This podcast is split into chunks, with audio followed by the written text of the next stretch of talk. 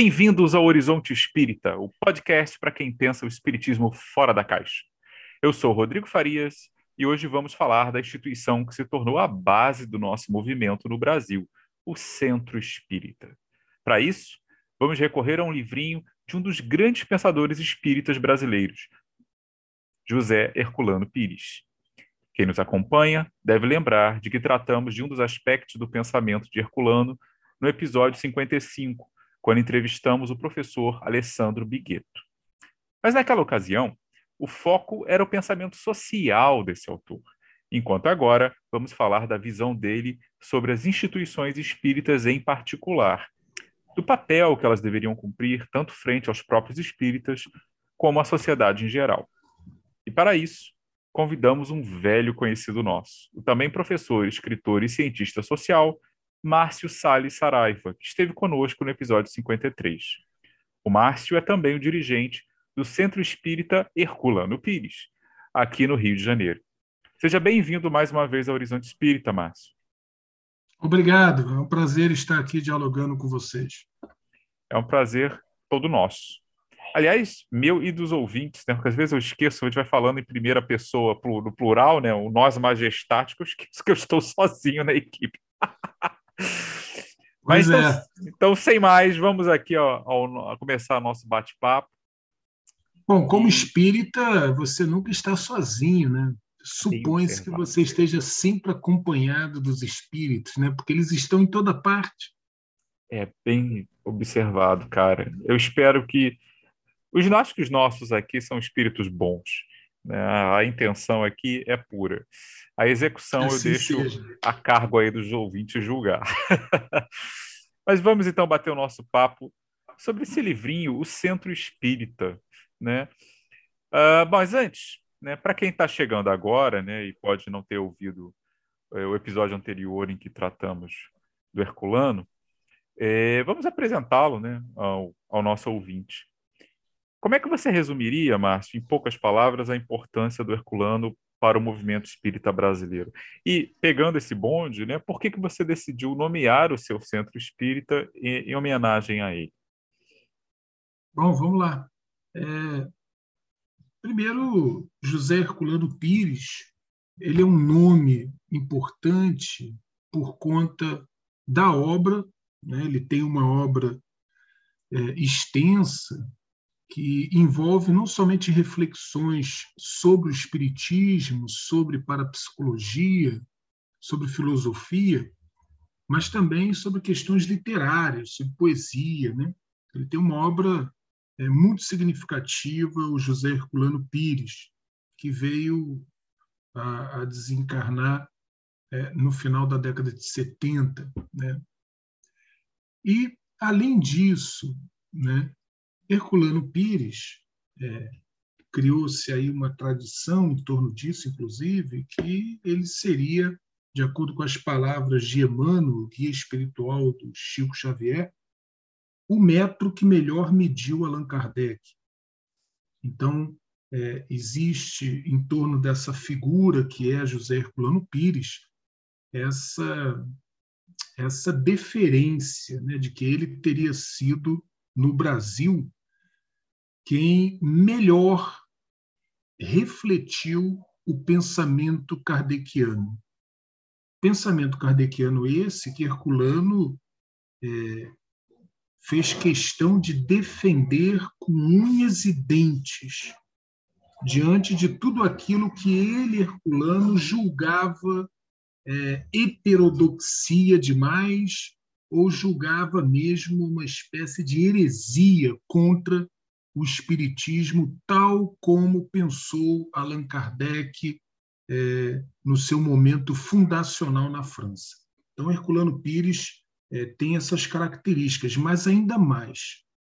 José Herculano Pires, é, fugindo é, a um certo padrão de lideranças espíritas brasileiras que tem uma forte pegada religiosa especialmente cristã, né, de matriz judaico-cristã, o José Herculano Pires, sem negar a importância do judeu-cristianismo, ele traz um debate muito mais enviesado para a filosofia, algo pouco comum na tradição religiosa espírita do Brasil.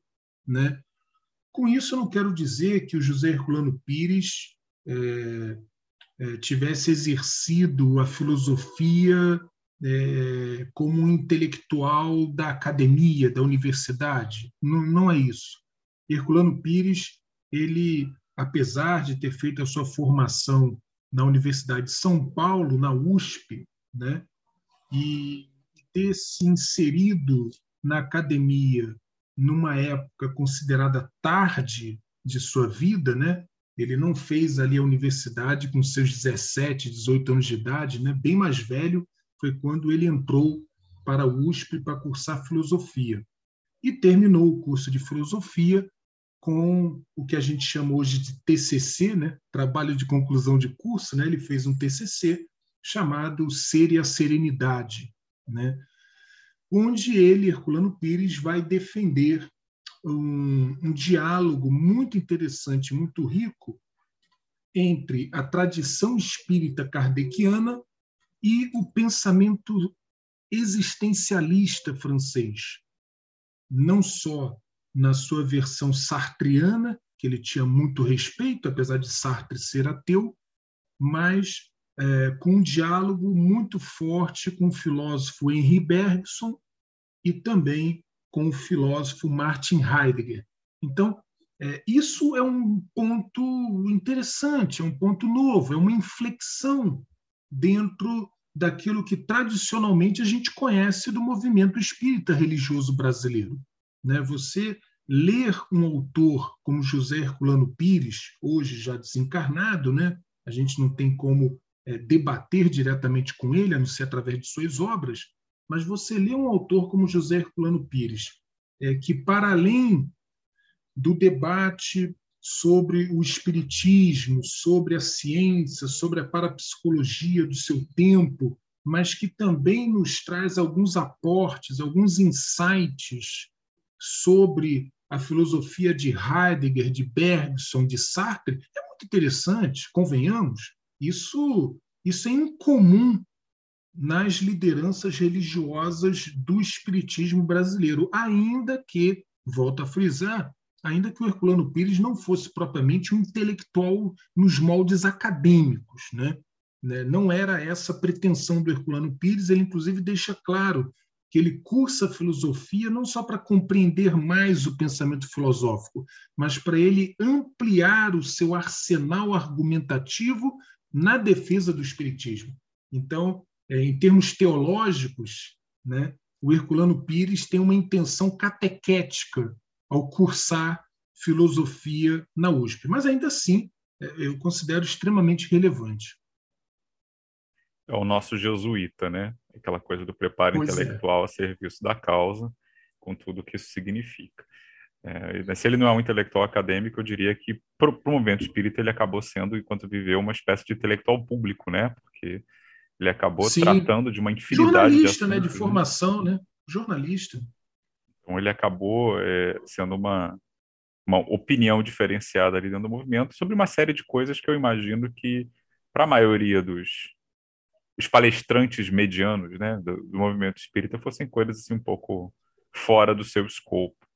Né? É, tanto uhum. sobre questões doutrinárias como sobre questões é, do mundo, por assim dizer já que estamos nessa, né, já que estamos falando aí da, da obra do Herculano, que foi muito variada, né, tem, tem romances espiritualistas, né, romances paranormais, tem ensaio crítico, tem pouco de tudo, tem poesia, né, a, a Dora Encontre tem, uh, sempre divulgou muito essa, esse lado do, do Herculano, que agora parece que já, já tem publicações específicas com os poemas dele, e o Centro Sim. Espírita, esse livrinho em particular de que a gente está tratando, que tipo de obra é? Como você classificaria o Centro Espírita?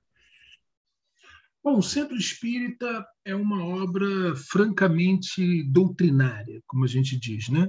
Ele tem ali como foco é, a reflexão sobre o espiritismo de uma maneira mais ampla, mas em especial na dimensão mais filosófica e ética do Espiritismo, e é, Herculano Pires tenta traduzir essa discussão é, no campo da institucionalidade, né, que é a construção do centro espírita, da casa espírita. Né? O centro espírita, como ele vai usar uma expressão de Vitor Hugo, né? o centro espírita como ponto de ótica, ponto de convergência da comunidade espírita numa determinada região. E a partir disso ele vai fazer uma série de reflexões sobre o que é o centro espírita, qual é a função de uma casa espírita e em que medida o centro espírita dialoga com toda a concepção maior da doutrina espírita, inclusive em que medida o centro espírita dialoga com a sociedade, com as instituições sociais e políticas do país onde ele está inserido. Então, é um livro é um livro muito interessante, o Centro Espírita. É um livro que não foi publicado com o Herculano Pires encarnado. É um livro que supõe-se que ele escreveu ali por 78, 79, e depois da desencarnação dele, o livro é publicado, é, não sei se no final de 80 ou início de 81. Eu acho que é no final dos anos 80. Esse livro vem a ser publicado e, e, e o debate que ele traz é, é, é, é, eu, eu, inclusive, lamento que muitas casas espíritas, muitos centros espíritas do Brasil, não usem esse livro é, nos seus encontros doutrinários, né, nos seus estudos doutrinários, porque é, concordando ou divergindo de Herculano Pires é, no mínimo, um livro, é, um livro muito bom para nos fazer refletir e debater sobre o caráter da filosofia espírita e de como vivenciá-la nas instituições que nós chamamos de centros espíritas. É, no mínimo, interessante. É, o Herculano tem um, tem um tom bastante incisivo né, ao longo da, muito, da obra. Muito. O livro é Ele é um polemista. Ele é, é um pois é. Eu acho isso interessante porque é, o movimento espírita hoje, me parece, ele tem, tem muitos críticos, né? As aulas, as aulas críticas, as correntes críticas, né? Uh, tem os laicos, tem os progressistas, tem os chamados ortodoxos, né? tem gente para todo gosto, uh, mas assim, eu acho que eu sinto uma certa falta de ter.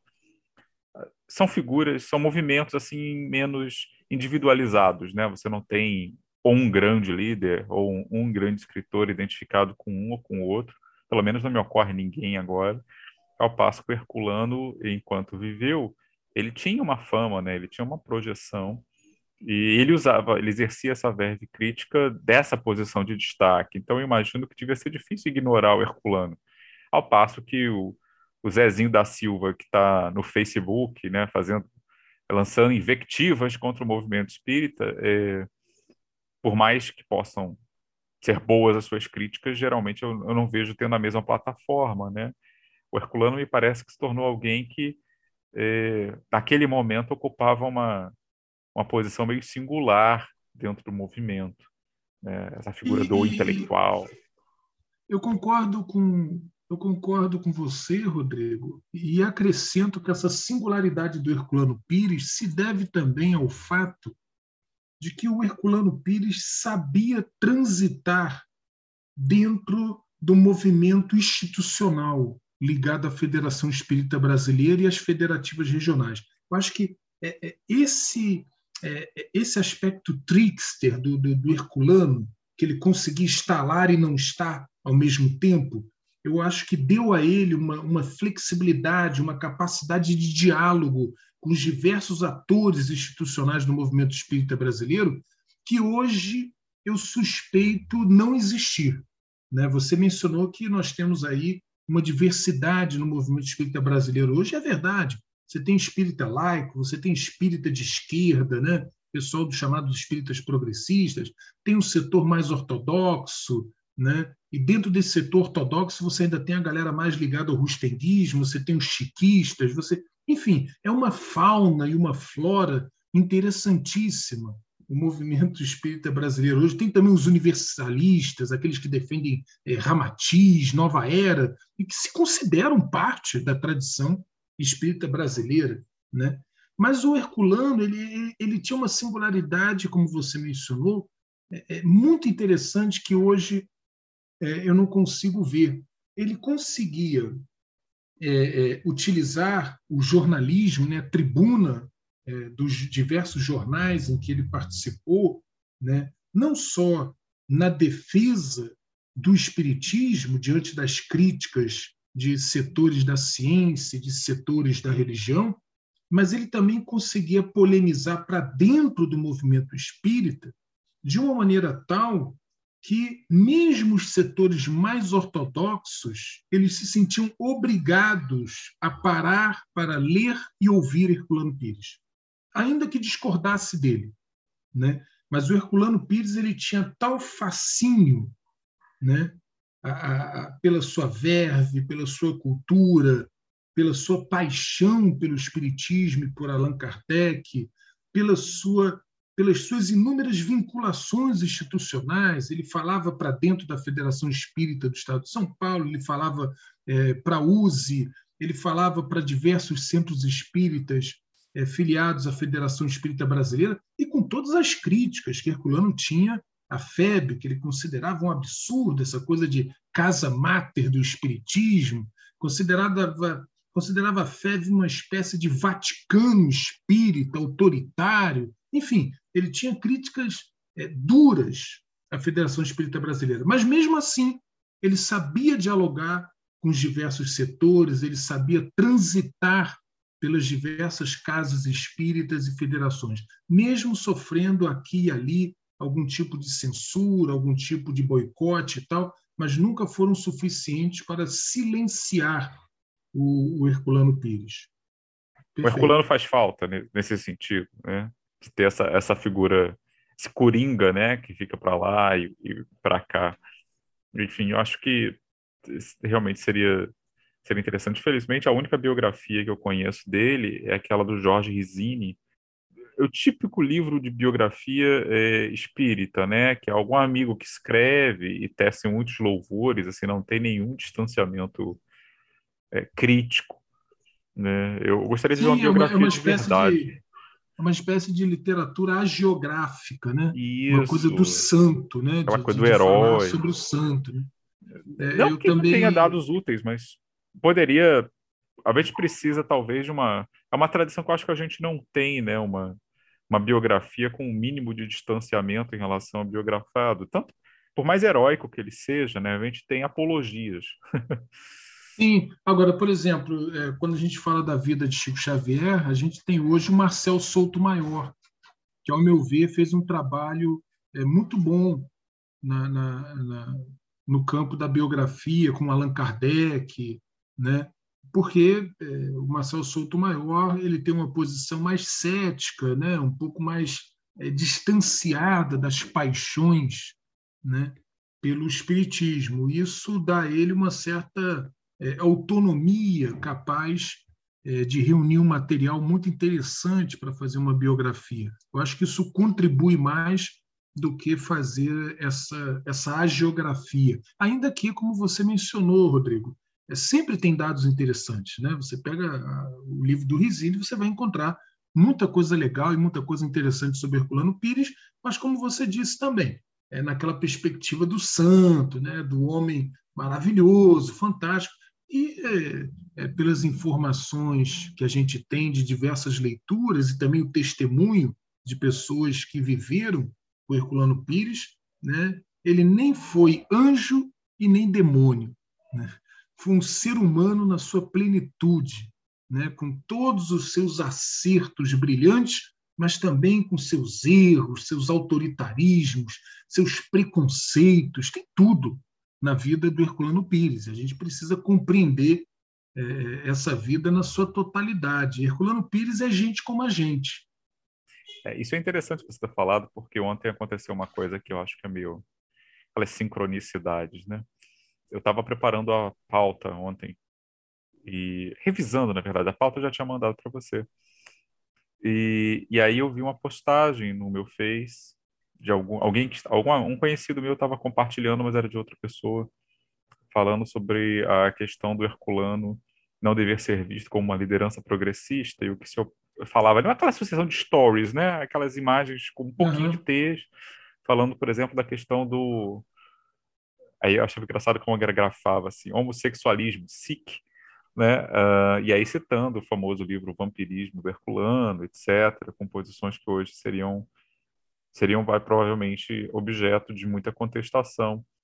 E eu achei engraçado foi que, uh, ah, para mim, né, a primeira coisa que me veio, tem essa questão que eu acho que tem que ser revista sempre criticamente, os tempos são outros. Mas eu achei engraçado a partir do momento que a pessoa botou SIC no homossexualismo, porque a gente está falando de um autor que morreu em 79. tipo, é, é, como se você já estivesse cobrando que até o linguajar do cara se adaptasse a 2022 né? Quando é, são outros padrões, né? Ainda tem muita luta, mas são outros padrões, são outras convenções. Né? Se você me permite lembrar, Rodrigo, em 1979 nós temos aí um foi um ano muito rico para o início da estruturação do movimento homossexual brasileiro. Em 1969 nós temos o jornal Lampião da Esquina, que foi um, um, um jornal organizador desse movimento homossexual brasileiro ainda sob a ditadura militar. Né? Nomes importantíssimos participaram é, é, desse jornal, como Luiz Motti, que mais tarde iria fundar o Grupo Gay da Bahia, o GGB, né?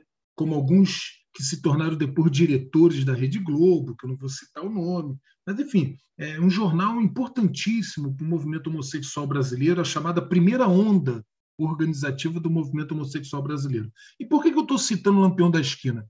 Porque nesse jornal ainda usava o termo homossexualismo. então, veja, é, é, é, Herculano Pires, é, ele, ele é um autor, ele é um autor do seu tempo. Como você bem falou, Rodrigo, não, não dá para a gente cobrar do Herculano Pires determinadas concepções, determinados entendimentos que não eram comuns na década de 70 sob ditadura militar. O contexto era totalmente distinto. Muitas discussões, por exemplo, discussões é, é, do pós-estruturalismo francês, não chegavam aqui no Brasil na época. Né?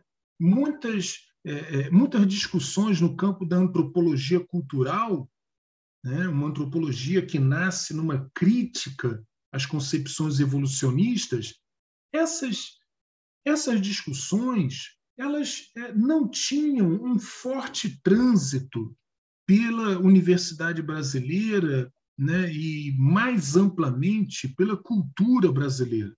Então, de fato, se nós olharmos retrospectivamente, né, nós poderíamos dizer que Herculano Pires, em alguns momentos, foi homofóbico ou racista. Né? Mas isso é um anacronismo. Né? Eu, eu pegar a obra do Herculano Pires e fazer um tribunal em torno dessa obra a partir de concepções que hoje nós temos, a partir de um avanço no debate acadêmico, no debate cultural e conceitual que o país está fazendo recentemente né? coisa que, na época do Herculano, essas questões não estavam claras. E como eu lembrei, o próprio jornal Lampião da Esquina, porta-voz fundamental do movimento homossexual brasileiro na sua primeira onda. Nem mesmo no Lampião da Esquina se, se usava a expressão homossexualidade, era homossexualismo. Né? Homossexualismo, os gays, os entendidos, eram os termos é, daquela época. Né? que Herculano também utilizava. É, tem essa discussão na anacronismo é sempre é sempre interessante, né? Como como historiador eu sempre é, eu, eu, sempre acho legal como isso se observa. Por outro lado, é interessante também porque mostra que as pessoas estão alguém alguém mais jovem ainda está lendo autores como Herculano, ainda que é, criticando talvez sem, sem fazer as devidas as devidas concessões. Mas assim, já que falamos nisso, tem uma, você, você acabou levantando uma, uma, outra questão que era justamente o próximo tópico que eu ia levantar. Eu vou inverter um pouco a ordem das perguntas. Sincronia. É, que é a questão da, da racismo, justamente. Né? Uh, quando eu penso em questões de raça por parte movimento espírita brasileiro, né, sempre tem algumas questões que são meio clássicas. Né? Brasil, coração do mundo, pátria do evangelho, a caminho da luz, aqueles conceitos de raça raiz, uhum. né? aquelas partes lá do, dos espíritos falando lá das. usando o linguajar do século XIX, né? aquela hierarquia entre nações, países, povos, povos civilizados versus selvagens, etc. Uhum. E é, no Herculano, nesse livro mesmo, né, o, Centro Espírita, eu achei muito interessante porque eu reli, né, para para a entrevista de hoje, eu reli a parte que fala sobre a questão das influências africanas do espiritismo brasileiro. Sim, sim. É, e... é, um dos, é um dos momentos mais problemáticos desse livro. Sim, sim. Mas uma coisa que me chamou a atenção, que eu acho muito curiosa, assim, eu vou te pedir para você falar livremente sobre isso, mas eu acho muito curioso é o seguinte: por um lado, ele parece deixar muito claro a superioridade do espiritismo e da civilização, né? Em frente aos ritos da selva, aquelas coisas todas. É aquela lógica, é, assim, seguindo em parte a, a, lógica doutrinária de que é, é, o pensamento que move tudo, então os rituais, né, todo aquele aparato físico, tudo isso seria dispensável. Mas, ao mesmo tempo, ao final, ele desce a lenha é, no que os chamados civilizados brancos europeus fizeram na África, nas Américas, né? fala da questão dos índios, né, fala do quanto a gente deve, a gente que eu digo a cultura majoritária, né, eurocêntrica, quanto deve uh, a esses povos. Né? Então, assim, por um lado, ele mantém categorias altamente hierarquizadas, civilizado selvagem, né, o espiritismo como uma forma superior que não tem que absorver nada do, do selvagem, aí selvagem seria quimbanda, umbanda, cultos indígenas, etc. Mas por outro lado, assim, ele ele faz uma espécie de grande acusação, uma espécie de Bartolomé de las Casas versão século XX, né, escoreando aí é, toda a discriminação, todo o sofrimento que foi imposto a esses povos, né, e pela, pela cultura que se tornou majoritária, né. Então, eu achei muito curiosa essa, essa coisa, porque assim, você vai lendo, pensar, ah, racismo, mas depois joga mais adiante, quer dizer, é, é uma mistura que não, não torna tão fácil assim você categorizar o, me parece, né, o Herculano, né, pelo menos e sem cometer, claro, é, os anacronismos. Enfim, o que, que, que, que, você acha disso? Como é que você vê isso? Eu acho uma questão muito interessante, porque eu lembro que quando eu fiz. Para quem não sabe, o Márcio já deu um curso sobre história do Espiritismo, tá? foi o meu primeiro curso nisso, que eu fiz com terceiros, ele realmente é multitarefa e extremamente versátil. Que eu lembro que teve uma aula que você falava, por exemplo, sobre a, a, a variação na, nas posturas da FEB, em particular, sobre essa questão dos movimentos eh, das religiões afro-brasileiras. Período de maior aceitação, maior rejeição, uma coisa meio esquizofrênica conforme a década. E foi impossível não lembrar disso lendo o Herculano no Centro Espírita. Então, Márcio, é... o que, que você acha disso? Como é que você vê essa relação do Herculano em relação ao que aquilo é, o que o Deolinda Amorim chamava de africanismo, né? E como é que uhum. como é que isso se colocou historicamente, né, do movimento espírita brasileiro, porque isso teve variações, né?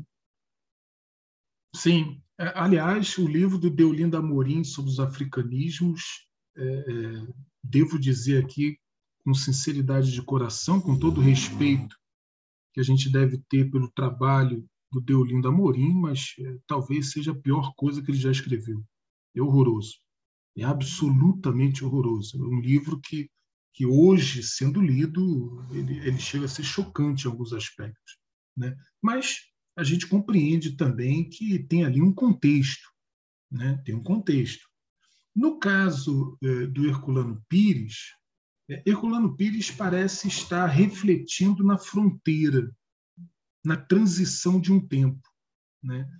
Se, por um lado, Herculano Pires mostra uma certa dívida com o passado positivista e reproduz aquela ideia etapista né, de evolução da sociedade, né, das sociedades civilizadas, as sociedades bárbaras, selvagens, que ainda vivem é, sobre é, sob um parâmetro cultural dos mitos, né, dos misticismos e tal, porque ainda não alcançou como diria Comte, o estágio científico, né? que é um estágio mais civilizado, mais avançado. Né? Então, é, é, tem um aspecto do Herculano Pires que ele mostra claramente a sua dívida com esse passado de concepções, não só do positivismo, mas que marcou profundamente é, o kardecismo é, no seu período fundacional.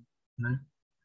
Por outro lado, e aí eu concordo com a sua sinalização, Rodrigo, por outro lado, como alguém que está refletindo ali na fronteira dos tempos, Herculano Pires também é, é, percebe o quanto de fato a escravidão foi brutal e cruel.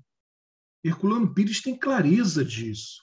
Herculano Pires também mostra é, clareza ao dizer que se o espiritismo kardeciano foi bem recebido pelo povo brasileiro no final do século XIX, ele, Herculano, dirá: isso se deve também pela herança de nossos irmãos negros e indígenas, que trouxeram para cá uma série de concepções espiritualistas, que o povo brasileiro é, é, já estava, digamos assim, é, mentalmente aberto para a ideia de diálogo com os espíritos.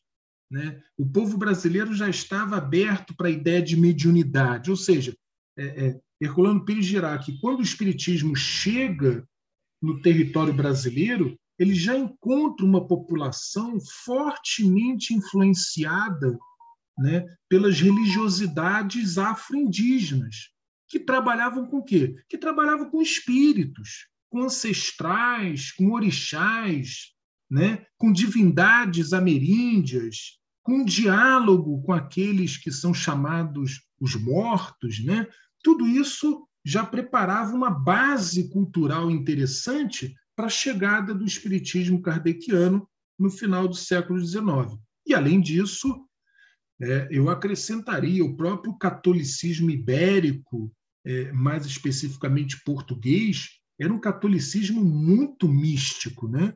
O catolicismo que nós é, tivemos aqui no, no, Brasil, esse catolicismo português, era um catolicismo dos santos, das velas, das procissões, das irmandades da boa morte, né? das velas de segunda-feira para os defuntos, né? para que eles possam sair das zonas purgatoriais e chegar tranquilamente ao céu com as mãos e pelo manto de Nossa Senhora Aparecida. Enfim, nós temos aqui o catolicismo português, que vem é, no processo, no bojo do pacote da, do colonialismo. Esse catolicismo português é também um catolicismo muito místico, muito dado a diálogos com além, a percepções de sonho, né? a uma relação forte com os mortos. Né? E isso vai se somar às tradições é, afro-indígenas brasileiras e vai constituir um caldeirão cultural, né? todo um hibridismo cultural que vai favorecer a entrada do espiritismo kardeciano no final do século XIX. O Herculano Pires reconhece isso. Reconhece essa contribuição fundamental né, é, dos povos é, que foram é, escravizados no Brasil, não somente é, as diversas nações é, negras africanas que foram trazidas para cá forçadamente, mas também é, as diversas tradições ameríndias. Né?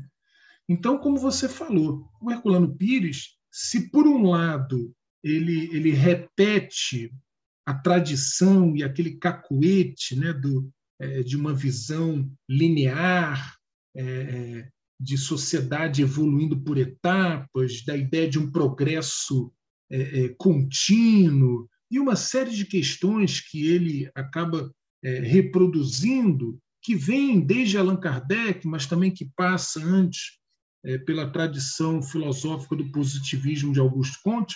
Por outro lado, Herculano Pires também é, vai procurar desconstruir algumas questões e pautar é, alguns elementos críticos que eu considero interessantíssimos. Inclusive, ele vai responsabilizar a direção do movimento espírita pela confusão de candomblé e umbanda com o próprio espiritismo. Isso é interessante. É, num dado momento desse livro Centro Espírita, Herculano Pires dirá que a culpa por essa confusão que há no Brasil entre espiritismo kardeciano, umbanda e candomblé, né, pagelança né, e diversas religiosidades indígenas, a culpa por esse estado é, de mistura e confusão não é dos negros nem dos indígenas. A culpa é das instituições, da FEB, da direção do movimento espírita eh, brasileiro, que sempre vacilou, que nunca teve clareza na defesa das concepções kardecianas e deixou campo livre para uma série de misturas, de hibridismos que, é, no entendimento de Herculano Pires, poderiam descaracterizar a filosofia fundada por Allan Kardec. Quer dizer, esse, na época, esse era o medo de Herculano Pires. É um medo que hoje, século XXI, não se sustenta, né? porque hoje, século XXI, está claro para a gente que a grande ameaça, a chamada, entre aspas, é, é, pureza doutrinária, não está na mistura com bando e candomblé. Né?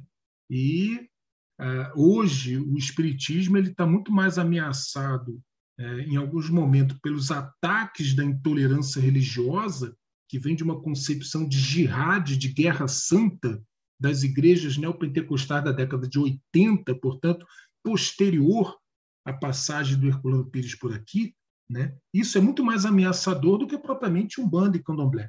Mas na época em que Herculano Pires estava escrevendo, final dos anos 70, de fato, ali você tem o pico mais alto da Umbanda e do Candomblé no Brasil.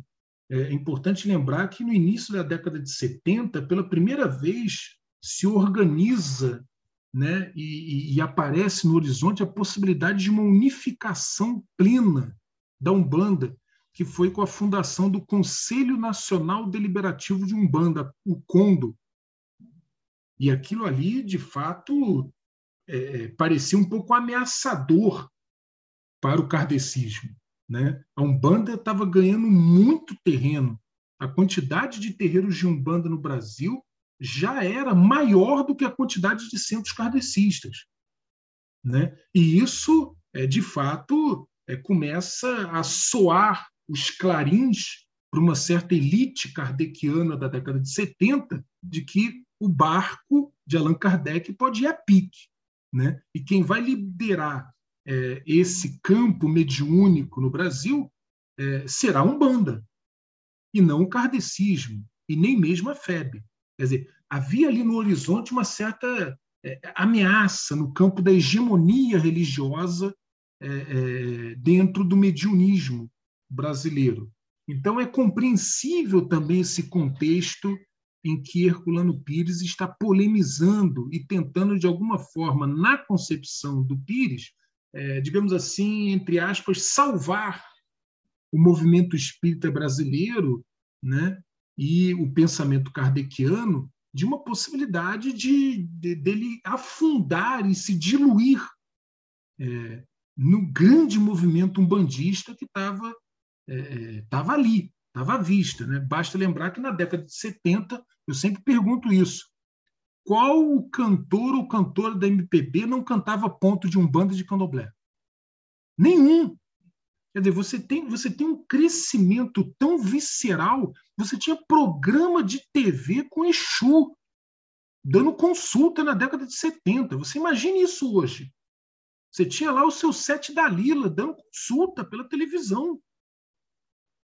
A média incorporada com Exu.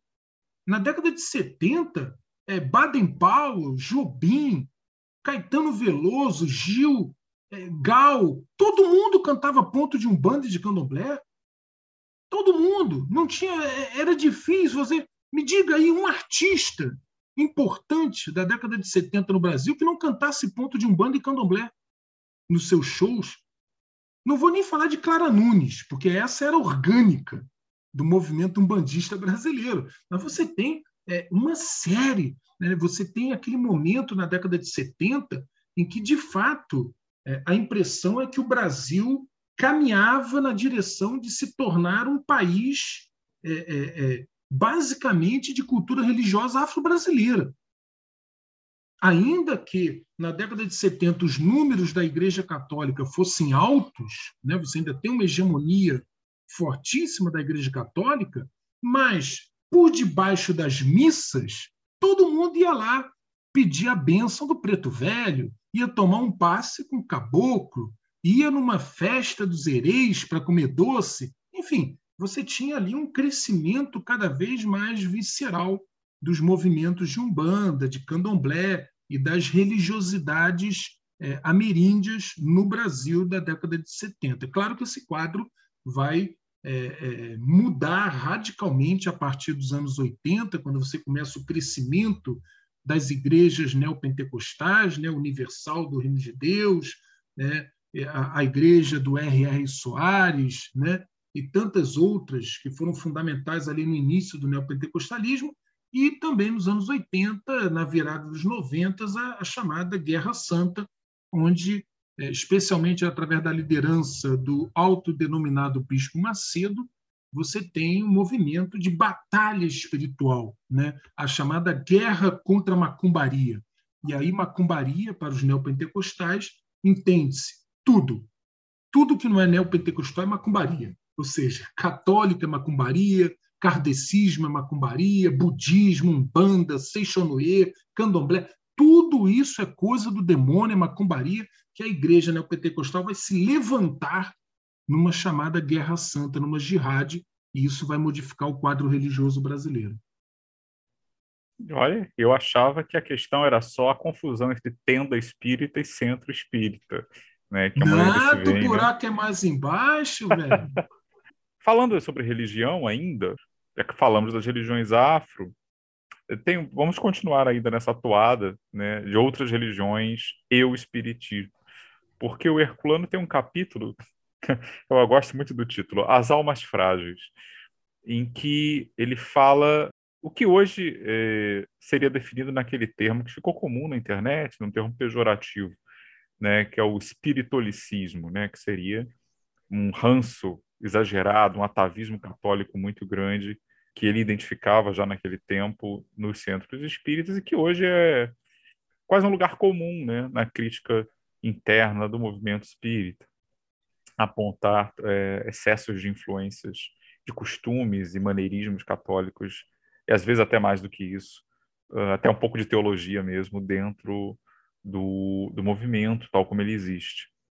É, o Herculano ele propunha, Márcio, alguma, alguma solução para isso, porque ele bate forte, né? Assim como ele bate em outras, por outros motivos, ele bate forte nesse aspecto. Ele, ele fala muito de um certo não é bem essa palavra, mas ele fala muito de um pieguismo, né, um emocionalismo espírita que teria muito a ver com, com esse tipo de influência.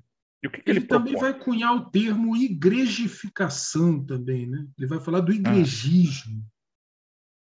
E o que, que ele propõe contra o igrejismo? Bom, uh, esse, esse é outro ponto também é, polêmico do, do nosso querido José Herculano Pires. É, de fato, Herculano era um anti-igrejeiro visceral, né? eu diria um anticlerical, aquele típico jornalista anticlerical. Isso é nítido em toda a sua obra. Por outro lado, né, Herculano tinha um compromisso e uma fidelidade canina com Jesus Cristo e com a concepção de que o Espiritismo é uma revelação cristã. O Espiritismo está em linha de continuidade com o judeu-cristianismo.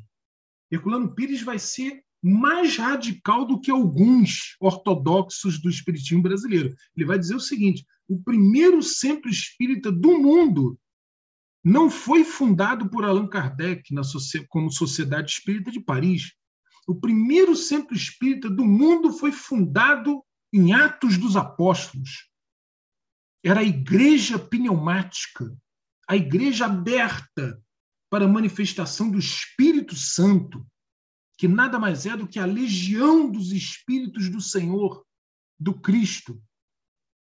Então, veja você, né? Herculano Pires vai mais fundo na ligação orgânica do espiritismo com a tradição judaico-cristã.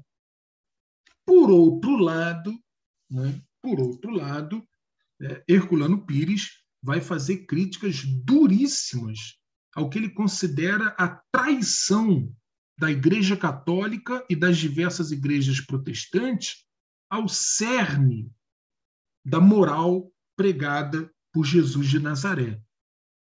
Herculano Pires vai considerar que a tradição católica e as diversas tradições protestantes elas traíram Jesus Cristo.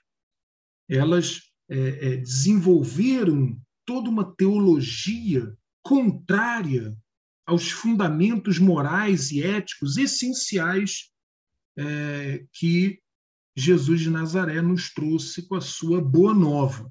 Então, veja você que, mais uma vez, Herculano está aí na fronteira na fronteira, porque ele faz uma crítica virulenta ao clericalismo, né? e não só o clericalismo, diga-se de passagem, no livro Centro Espírita, ele faz críticas também a, a, a uma certa religiosidade é, antiga que ele considera blazer, meio New Age, que é essa coisa de hinduísmo, budismo, etc, etc. Ele também não vê nada disso com bons olhos.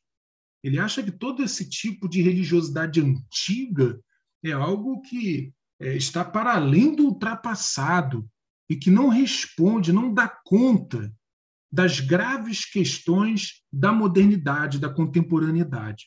Essa é a compreensão do Herculano Pires. Então, nesse sentido, nesse sentido, volto a dizer, Herculano Pires poderia ser chamado de um fundamentalista espírita, né? Ele defende uma concepção na beira ali do exclusivismo espírita, o que é muito complicado né, se nós pensarmos hoje, do ponto de vista, inclusive, filosófico, né, esse pensamento é, do Herculano Pires. Mas eu costumo dizer que eu sempre dou um desconto, porque isso faz parte da paixão do Herculano. Né? É, e é engraçado essa dimensão, Rodrigo, porque né, muita gente dentro do movimento espírita valoriza o Herculano Pires como filósofo, né, como intelectual, como homem da razão. Mas, é, pegando inclusive é, é, muito do que eu já ouvi da Dora Encontre nesse sentido, eu tenho a impressão que Herculano Pires era muito mais alguém intuitivo e passional do que propriamente racional ao extremo. Né? O Herculano Pires, em diversas passagens, nos seus diversos livros, ele, ele, ele mostra-se como um homem das paixões, um homem dos afetos. A defesa que ele faz do Espiritismo está certo, ele, ele usa na defesa do Espiritismo uma série de categorias, de conceitos típicos da tradição racionalista, sem dúvida. Mas, por outro lado, ele embrulha esse pacote né, com questões profundamente afetivas e passionais. O último capítulo de O Centro Espírita, por exemplo, é quase que uma prosa poética. No último capítulo, onde ele vai falar do centro espírita como centro do mundo, olha a hipérbole, né? O centro espírita como centro do mundo. E Deus como aquele que habita o centro. Então veja, Deus no centro e no centro do mundo, o centro espírita. Habitação na plenitude do divino. É uma coisa belíssima, fantástica. É uma construção, uma alegoria, né, que tem uma dimensão hiperbólica e poética. Né?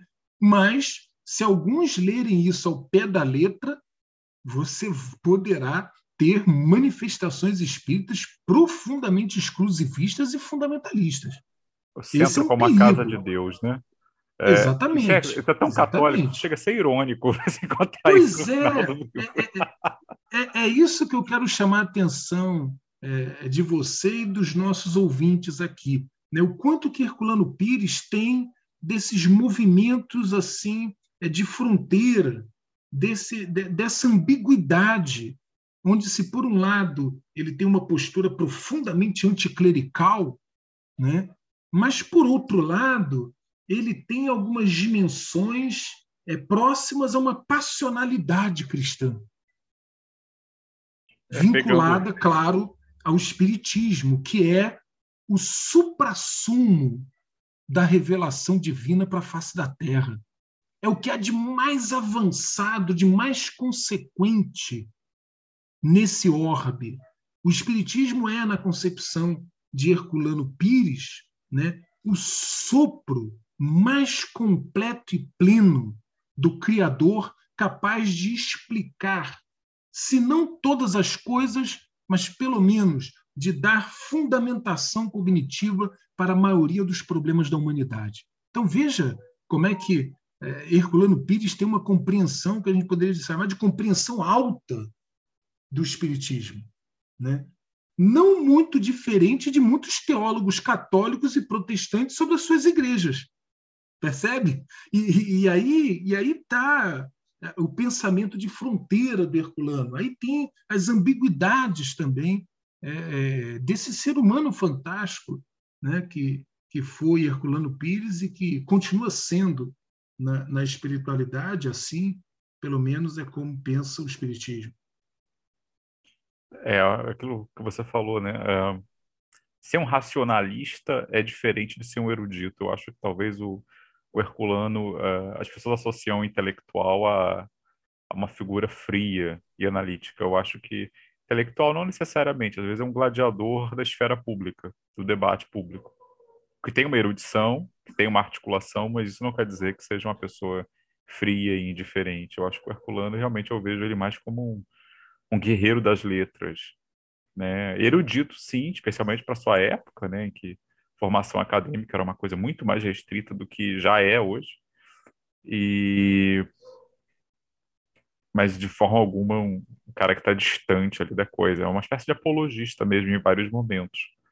Né? Sim, e aí nesse sentido é, é, é interessante que você sinalizou antes, Rodrigo, né? um jesuíta. Pois é, a Companhia de Jesus ela, ela é fundada, né? e tendo ali como baluarte Santo Inácio de Loyola, ela, ela tem é, como um dos seus objetivos centrais a defesa intelectual da Igreja Católica. Né? A gente sabe que os jesuítas, em geral, são, são pessoas de grande formação acadêmica, extremamente preparados. Né? Os jesuítas constituem, ou pelo menos no seu projeto original, eles deveriam constituir a linha de frente da intelectualidade na defesa da tradição católica. E, de certa forma, né, é um grande jesuíta quem faz o elogio a Herculano Pires, que é o Emmanuel. Né? Um grande jesuíta, alguém educado nas hostes jesuítas que vai dizer que Herculano Pires é o metro que melhor mediu Kardec. Né? E aí me parece, é, é, mais uma vez, essa coisa das ambiguidades do Herculano, é, que de fato o Herculano ele tem muito mais de um jesuíta na defesa do espiritismo kardeciano do que propriamente é, de um intelectual nos moldes acadêmicos, né? aquela concepção mais distanciada né? É, de análise das realidades sociais. E isso não é muito Herculano. Herculano é um homem de paixões. Herculano é um homem afetado pelo mundo e pelas polêmicas do mundo. É um jornalista, é um cara do combate. Né? E é nessa perspectiva que o Herculano vai escrever é, é, todas as suas obras, é nessa perspectiva que Herculano vai trabalhar na tribuna do jornalismo, é nessa perspectiva que Herculano será um grande palestrante. Eu não tive a oportunidade de ver uma palestra ao vivo do Herculano Pires, mas assim é o que narro, né? de que ele era um tribuno fantástico. Né? Quando pegava o microfone para falar, né? não, não, não, fazia nem barulho de mosca, né? porque, de fato, as pessoas ficavam fascinadas pela, pela verve né? do José Herculano Pires. Era um tempo que se valorizava a retórica, né? É, é uma, é uma realmente uma uma cultura de discurso bem diferente do que a gente observa hoje. Mesmo os discursos políticos eram bem mais costumavam ser bem mais sofisticados do que a gente vê hoje. Bom, eu vou dar uma sintetizada aqui na, no que ainda falta. Né? vou, uh, esse ano vamos ter a, a, uma cinebiografia nos cinemas sobre o José Arigó. Deve estrear em setembro, parece. Com, eu esqueci agora o nome, mas uh, tem o Danton Mello no elenco. E acho que a Camila Pitanga também. E o Herculano fala muito sobre a questão do, do centro espírita como espaço de cura, que na verdade historicamente foi um dos grandes atrativos dos centros, né? Desde o começo lá, os centros estão associados, como os terreiros, acredito que em grande parte também, são associados a práticas de cura, seja de doenças físicas ou do que se acredita serem doenças espirituais. É... E o Herculano pegou, né? Chegou a foi testemunha do, da ascensão e não digo queda, mas do período em que o Zé Arigó esteve muito em evidência, né, ali no final dos o Herculano ele chegou a escrever, o Herculano ele chegou a, a escrever um livro sobre o assunto chamado Arigó, Vida, Mediunidade e Martírio. Eu não sei se a produção dessa obra cinematográfica está utilizando o livro do Herculano Pires como uma das fontes de pesquisa. Creio eu que seria importante se assim é, é, eles fizessem. Mas é, é, dada a preocupação de Herculano Pires com a questão, Herculano Pires vai escrever um livro, Arigó, Vida, Mediunidade e Martírio.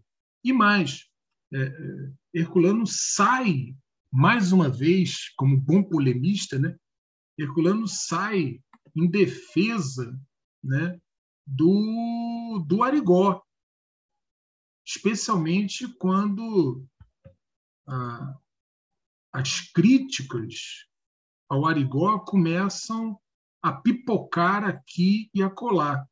Né? É nessa hora que uma parte do movimento espírita meio que deixa o Arigó de lado, mas o Herculano Pires vai fazer ali a defesa do médium e de tudo que ele tem dado de contribuição para o próprio espiritismo, né? para o próprio espiritismo. Interessante, né? Interessante porque o Herculano é, ele sai em defesa do Arigó lança um livro para defender o Arigó no momento em que Arigó está sendo muito atacado, não só na imprensa, é, mas também pelas igrejas, e, e, e, atacado inclusive por alguns espíritas, que começam a atacar o Arigó e o Herculano sai na defesa do Arigó.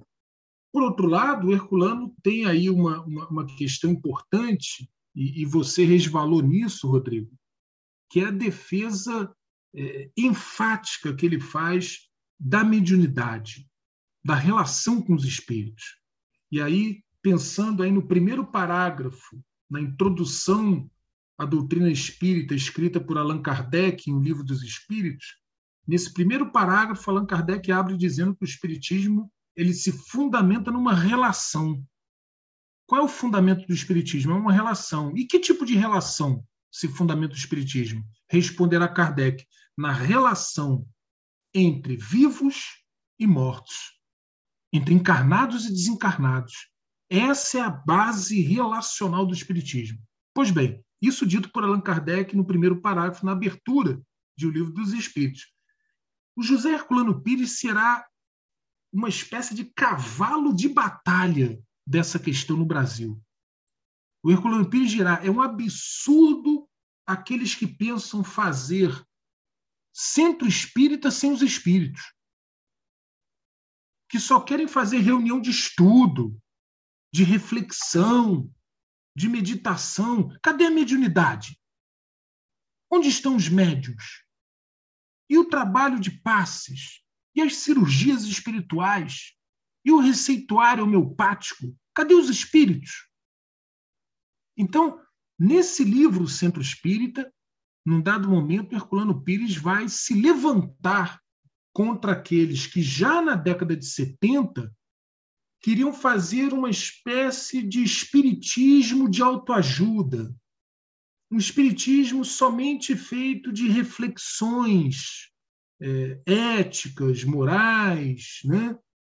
mas que não se envolvesse, que não colocasse a mão na cumbuca das questões mediúnicas. E é nisso que Herculano Pires vai largar o aço na década de 70 ao dizer que não existe espiritismo sem mediunidade, não se faz espiritismo sem os espíritos. E que muitas casas espíritas estavam começando a deixar de lado o trabalho mediúnico ou colocar o trabalho mediúnico numa espécie de segundo, terceiro lugar da casa. E aí o mais importante era distribuir o sopão, o mais importante é, é palestra, é a reflexão intelectual e tal. E Herculano está dizendo: olha, nada disso. Né? Palestra é importante, reflexão é importante, estudo é importante, tudo isso é importante. Mas nada disso se sustenta sem o trabalho mediúnico sem o relacionamento entre os seres humanos encarnados e desencarnados. Então, veja que a defesa que Herculano Pires faz do Arigó, ela não é uma defesa extemporânea, sabe? Ela, ela está dentro de um conjunto reflexivo que o Herculano Pires faz sobre a importância e a centralidade da mediunidade para o espiritismo e, no caso, na década de 70, para o movimento espírita brasileiro daquele momento. Né? Bom, para a gente já ir se encaminhando para o encerramento, Márcio, uma, uma pergunta tranquila sobre um tema nada delicado, coisa oh, suave. Coisa né? Uh, no livro, o Herculano fala uma coisa também sobre espiritismo, o centro espírita, perdão, sobre o centro espírita e política, não é? O que, que ele diz, Sim. em linhas gerais? Herculano Pires, insisto eu, como um pensador de fronteira, e às vezes é, é comum que pensadores na fronteira do tempo, né, em épocas de transição, sejam pensadores que nutrem uma certa ambiguidade, né, porque nós estamos em tempos de transição. E Herculano Pires reflete, às vezes, na sua né, nas suas reflexões essa, essa, essas ambiguidades e essa coisa do pensamento de fronteira e de transição. Na questão política, é, isso também é, fica claro, pelo menos essa é a minha interpretação, essa é a hermenêutica que eu faço do livro O Centro Espírita. Tem lá um capítulo onde o Herculano vai discutir sobre a questão política. Vale lembrar, Herculano está escrevendo na década de 70, o Brasil havia passado pelo golpe civil-militar de 1964 e estava no governo do general Geisel. Esse é o contexto que Herculano está escrevendo o livro Centro Espírita. Né? E aí, nesse contexto, Herculano Pires é, busca, mais uma vez, é, trabalhar nas fronteiras. Por um lado, Herculano Pires faz uma crítica dura aos setores mais reacionários, que parecem querer é, levar o espiritismo para o colo dos militares, para o colo da ditadura. Né? Mas, por outro lado, Herculano Pires também critica, à época, setores mais à esquerda, né, que faziam, em alguns momentos, em alguns casos, que fizeram opção pela violência armada e em outros casos, na luta institucional dentro do MDB, é, é, por vezes é, tentavam transformar o centro espírita em local de campanha. Então, Herculano Pires tinha aí uma preocupação. Qual era a preocupação? Apesar do Herculano Pires ele manter um diálogo mais vivo com a oposição, né, vale dizer que Herculano Pires assina uma carta pública quando do assassinato do jornalista Vladimir Herzog. Herculano Pires era sindicalista, além de tudo. Muita gente esquece isso. Ele foi presidente do Sindicato de Jornalistas, em São Paulo. Herculano Pires se levanta contra a ditadura quando ela apresenta a farsa do suposto suicídio do Vladimir Herzog, que na verdade morreu nos porões da ditadura, torturado. Herculano Pires tem clareza disso e se levanta contra essa questão, de forma muito corajosa e muito ousada. Coisa que boa parte do espiritismo brasileiro na época ficou boca fechada, caladíssimo. Não moveu uma palha na defesa da liberdade, da democracia e, no caso dos jornalistas. Herculano Pires estava à frente do processo. Agora, por outro lado, Herculano tinha também um certo temor de que a, a, essas questões do debate político na sociedade brasileira da década de 70 acabasse contaminando completamente os centros espíritas e levando para dentro do centro espírita a disputa político-partidária. Vale dizer que, à época, muitas casas espíritas funcionavam como zona eleitoral no dia de votação, como acontecia aqui no meu bairro, em Gente Dentro, no subúrbio do Rio de Janeiro.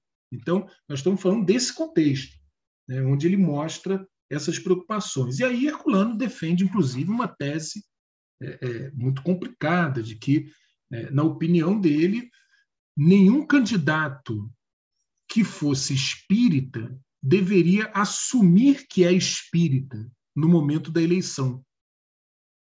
Algo muito complicado, porque de fato, é, veja, se, se alguém sai candidato a deputado federal, a vereador, e é espírita, qual é o problema de dizer numa entrevista ou, no panfleto, falar, eu sou espírita, né? eu creio no espiritismo, mas qual era a preocupação do Herculano Pires? Era evitar atrelar o movimento espírita, e particularmente o centro espírita, na disputa político-ideológico-partidária.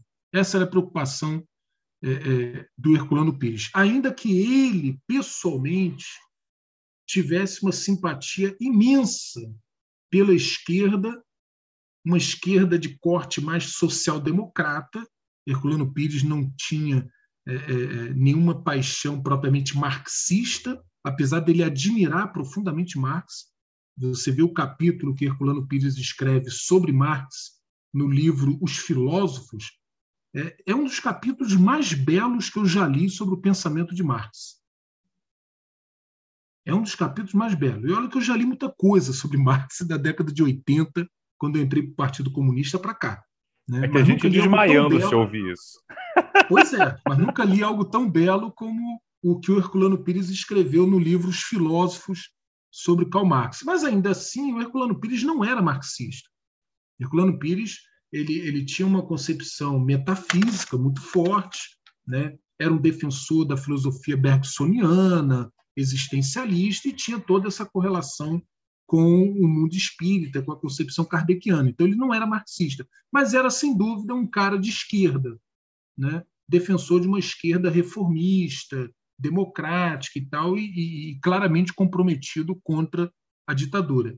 Mas a preocupação do Herculano era essa, era, era tentar, de alguma forma, blindar o centro espírita da disputa política ideológico partidária que estava acontecendo na sociedade brasileira entre o MDB como partido das forças de oposição e a Arena, que mais tarde se transformaria em PDS e hoje PP, Partido Progressista. A Arena, que era o partido de sustentação do regime militar.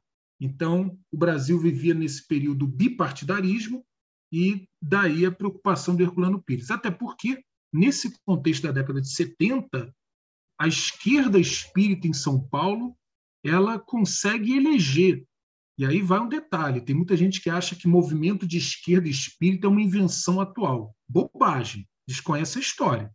A esquerda espírita brasileira já elegeu, inclusive, deputado federal, que foi o Freitas Nobre. Ele foi eleito deputado federal pelo MDB, pelo MDB, apoiado por toda a esquerda espírita de São Paulo. Freitas Nobre, na década de 70, ele já escrevia artigos na defesa de uma visão socialista e espírita citando inclusive Leon Denis, citando Cosme Marinho, da Confederação Espírita Argentina, e outros nomes. Então, Herculano Pires sabia disso, obviamente. Herculano Pires, inclusive, ajudou a dar é, amparo ao movimento espírita universitário. Esse movimento espírita universitário sofreu forte repressão, especialmente em São Paulo, na década de 70, e o Herculano jogou o guarda-chuva para proteger a meninada do movimento espírita universitário, que era bem à esquerda. Né? E essa galera elege o Freitas Nobre como deputado federal, e o Freitas Nobre vai ser constantemente reeleito, né? e no final dos anos 80 e virada dos 90, o Freitas Nobre, então, deixa o MDB e participa da fundação do PSDB, que à época era um partido de centro-esquerda, diga-se. Né? Eu estou falando do PSDB antigo, PSDB de Fernando Henrique Cardoso, de Mário Covas, de Franco Montoro, Bresser Pereira, enfim, de uma série de lideranças de centro-esquerda na época, final de 1989, é, 1990, 91, nessa virada aí é, que dá que tem nascimento do PSDB. O Freitas Nobre vai para o PSDB, a esposa dele, a médica Marlene Nobre, né, fica com, dividindo com ele o trabalho do jornal Folha Espírita de São Paulo, né, que foi fundado também é, pelo Freitas Nobre. Então, é, é, Herculano Pires, dentro desse contexto, é, ele está preocupado que essa batalha política ideológica, especialmente né, do MDB contra a ditadura militar, é, não contamine as relações dentro da instituição e dentro da casa espírita, até porque Herculano Pires sabia também que havia uma forte presença conservadora dentro do espiritismo da década de 70 que defendia o regime militar, que defendia a ditadura, né, que tinha boas relações. Vale dizer que na direção das casas espíritas no Brasil sempre tivemos uma forte presença de militares. Isso não é de hoje. Já há trabalhos no campo da sociologia da religião sobre esse assunto, né? A forte presença de militares na direção de casas espíritas. Aqui no Rio de Janeiro, então, a gente sempre teve a cruzada dos militares espíritas. Né? Tínhamos na década de 70 a CAPEM, né? uma caderneta, uma caixa de pecúlio dos militares, que era liderada por militares espíritas. Então, tudo isso mostra o quadro é, é, de forte tensão dentro do movimento espírita na década de 70, o que o que também sinaliza para a gente hoje, no século XXI, de que essa ideia de que é, hoje em dia o movimento espírita está polarizado, você tem a direita espírita, a esquerda espírita. Ora, o movimento está polarizado desde a década de 70. Em verdade, o movimento espírita sempre esteve polarizado. Aliás, no final do século XIX, o movimento espírita ele já nasce polarizado a polarização contra os católicos e os católicos contra os espíritas e a forte polarização interna que dividiam os místicos, aliados de Bezerra de Menezes, com os chamados laicos e científicos. Né? Isso no final do século XIX. E entrando no século XX, o movimento espírita continuou polarizado entre a Federação Espírita Brasileira e aqueles que preferiam é, seguir a União Espírita do Brasil e o setor mais laico do Espiritismo. Você tem o Pacto Áureo em 1949 e veja o nome, Pacto Áureo. A tentativa era fazer um rearranjo para acabar com a polarização interna no Espiritismo. Daí nasce o Pacto Áureo em 49, que não termina com a polarização, porque muitas lideranças espíritas não assinaram esse Pacto Áureo que deu origem à Confederação, é, que deu origem a, a, ao Conselho Federativo Nacional. Né? A ideia do Pactuário era reunir as diversas correntes do Espiritismo é, em torno do Conselho Federativo Nacional, mas presidido pela FEB.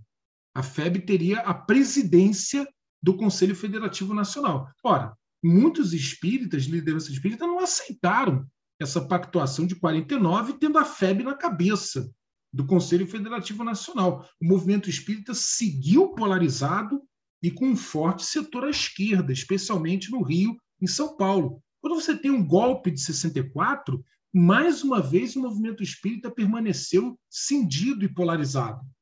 entre, de um lado, um setor mais conservador, especialmente encastelado na FEB, que não move uma palha contra o regime militar, que não solta nenhuma nota de repúdio contra o golpe, nada, permanece em silêncio absoluto. E, por outro lado, é, é um setor do espiritismo que era pequeno, minoritário, mas significativo, que vai levantar uma crítica à estrutura política que estava sendo dada no Brasil pós 64. Essa polarização ela começa a declinar justamente a partir da Constituição de 88, né? A partir da eleição é, de Tancredo Neves, que veio a desencarnar e assume então José Sarney, a partir do governo de transição de José Sarney e da Constituição de 88, o movimento espírita brasileiro reduz a sua polarização. Porque ali os setores mais conservadores e reacionários saíram derrotados. Você tem o Estado de Direito Democrático e a volta às normalidades democráticas. Isso, sem dúvida, é, vai é, esfriar a polarização dentro do movimento espírita, mas por algum tempo. Por algum tempo, porque no final dos anos 90, início de 2000, a gente tem o início de uma nova polarização com a entrada mais incisiva dos laicos, né? Que já tinha um terreno plantado na Federação Espírita do Rio Grande do Sul, na década de 80, e no que veio a ser o Instituto Kardecista de Santos, em São Paulo, e uma tentativa de chapa para ganhar eleição na USE de São Paulo na década de 80. Então, veja, esses laicos que vão ganhar força ali no final dos 90, início do, de 2000, eles já vinham né, num trabalho de formiguinha desde os anos 80. E aí você terá um novo tipo de polarização no movimento espírita que vai se radicalizar em 2018, com a eleição de Bolsonaro e todo aquele movimento é, de grande polêmica em torno de alguns médios né, que, que deram apoio à, à agenda ideológica do bolsonarismo, enfim, aquilo vai reacender certas polarizações que, que não vem de hoje, né? Certas polarizações históricas do movimento espírita brasileiro.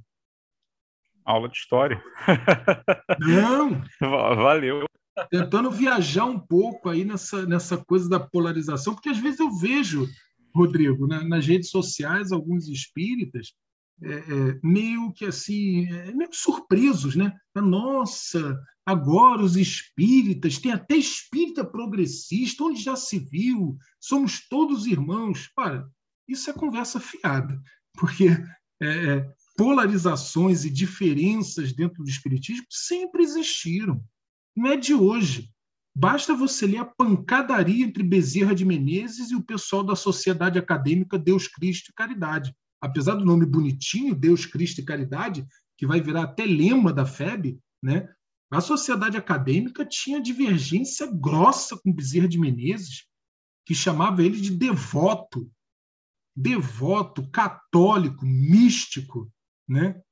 Papa hóstia. E, por outro lado, Bezerra devolvia a fuzilaria chamando eles de ateus, hereges, né?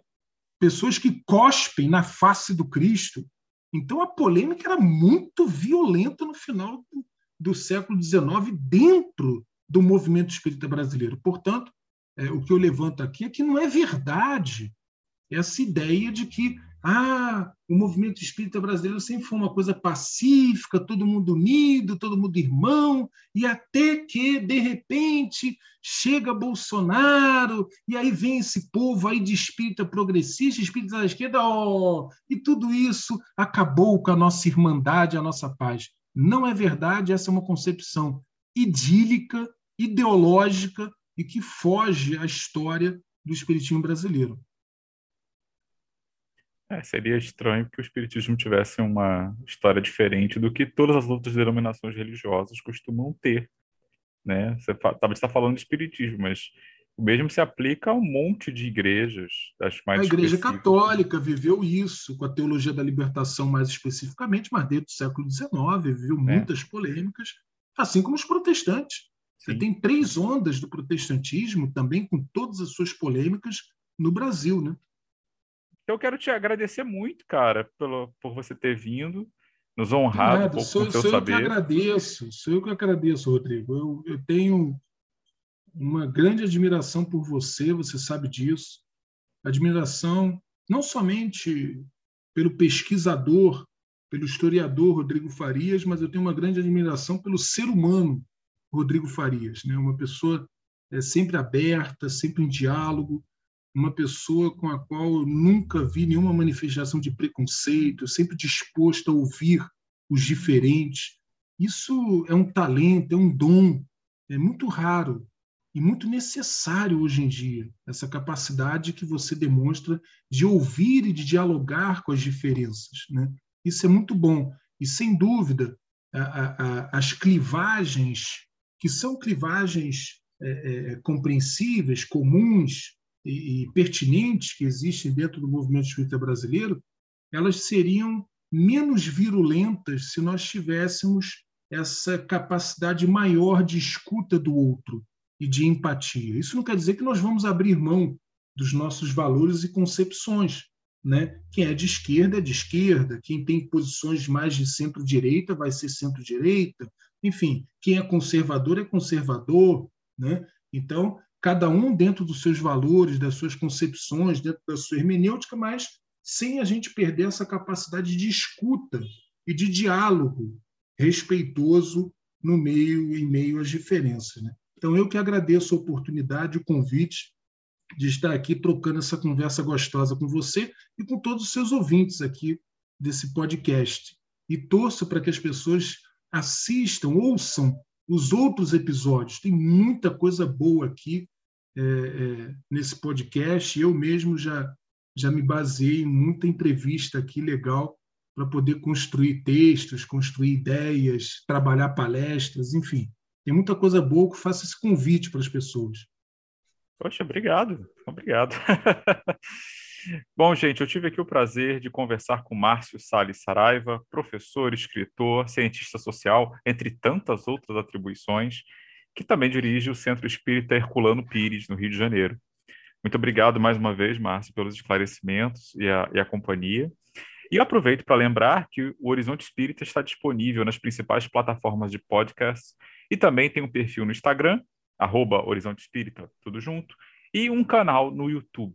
O nosso e-mail de contato é horizontespírita2, arroba gmail.com, e ali estamos abertos a críticas, sugestões e o que mais vocês quiserem nos dizer. A todos vocês, um muito obrigado e até a próxima.